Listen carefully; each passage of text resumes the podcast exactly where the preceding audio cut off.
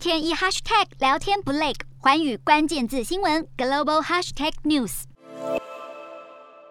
南韩政府宣布下周起全面解除防疫限制。不过，环宇新闻实际询问当地民众，其实南韩早就恢复正常生活，人潮通常最多的地铁和逛街闹区人流也都有明显增加的迹象。南韩政府宣布了，下周开始会放宽防疫限制。南韩大幅度取消限制，十八号开始解除包括餐厅、咖啡厅和室内运动设施场所人数及宵禁的限制。二十五号开始，更可以在电影院、室内体育设施脱下口罩饮食，是二零二零年三月以来首度全面解禁。不仅如此，根据当地民众表示，政府已经宣布五月起，就连染疫者都不用隔离了。不只是南韩走向与病毒共存路线，先前疫情一度相当严峻的香港，也因为第五波疫情逐渐缓和，当局宣布二十一号起将会大幅度放宽防疫限制，包括餐饮业可以开始内用，各类公共场所像是运动场、健身房、电影院等等也都将重新开放。不过酒吧不在这次的放宽行列，晚上仍然要完毕。当局的这些措施，就是意识到市民已经有防疫疲劳，希望让港人逐步恢复正常生活。